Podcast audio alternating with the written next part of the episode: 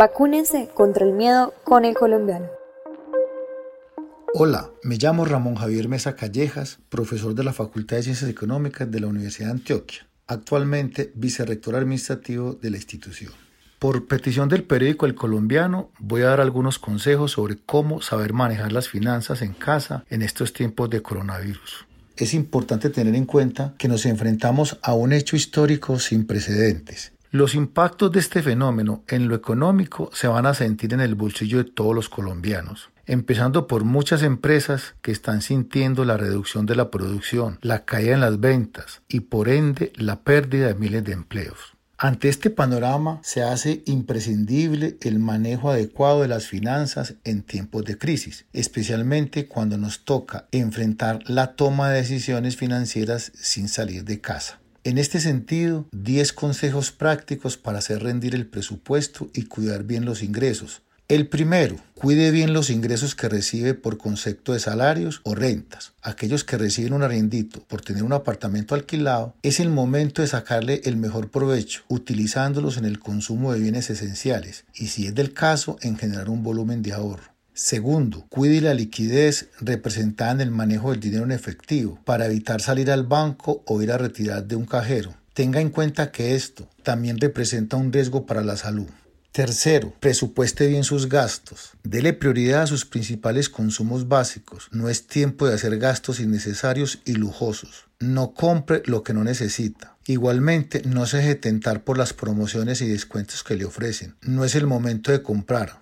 Cuarto, es el momento de utilizar los ahorros si los necesita. No deje la nevera vacía si tiene necesidades. Quinto, si va a tomar un crédito, piénselo bien a menos que sea estrictamente necesario. Postergue esta decisión para cuando vengan tiempos mejores. Para aquellos que ya cuentan con créditos, aprovecho mejor los beneficios de las entidades financieras frente a la reducción de tasas de interés y periodos de gracia. Sexto, modere el consumo de servicios públicos. Tenga en cuenta que por estar en la casa se corre el riesgo de consumir en exceso luz, teléfono e internet. Esto le eleva los costos del hogar. Séptimo, recuerde que los domicilios son costosos por este tiempo, además del riesgo de que le puedan transmitir el virus. Por eso disfrute preparando los alimentos. Esto le ayuda a cuidar su ingreso y le reduce los costos. Incluso le sirve como terapia para entretenerse. Octavo, controle la ansiedad que resulta del encierro. Esto lo puede llevar al consumo en exceso, con lo cual le puede salir muy caro.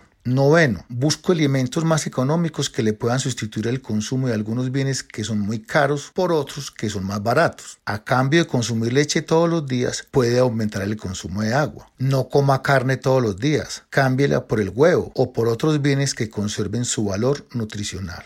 Y décimo, no le coma cuento a los comerciales de televisión y a la publicidad del Internet. Eso produce, además de ilusión de consumo, la necesidad de financiarlo, con lo cual se cae en la trampa del crédito y con ello en el desajuste del presupuesto. Piense que cuando el confinamiento pase y aparentemente se termine esta crisis sanitaria, los tiempos no volverán a ser como antes. Sáquele el lado positivo a esta experiencia. El manejo adecuado de las finanzas personales deberá empezar por racionalizar los gastos del hogar. Recuerde que los ingresos no siempre son infinitos y crecientes. No olvide estos consejos, le van a servir mucho para seguir cuidando el bolsillo. Toda la información sobre el coronavirus y sus cuidados en el colombiano.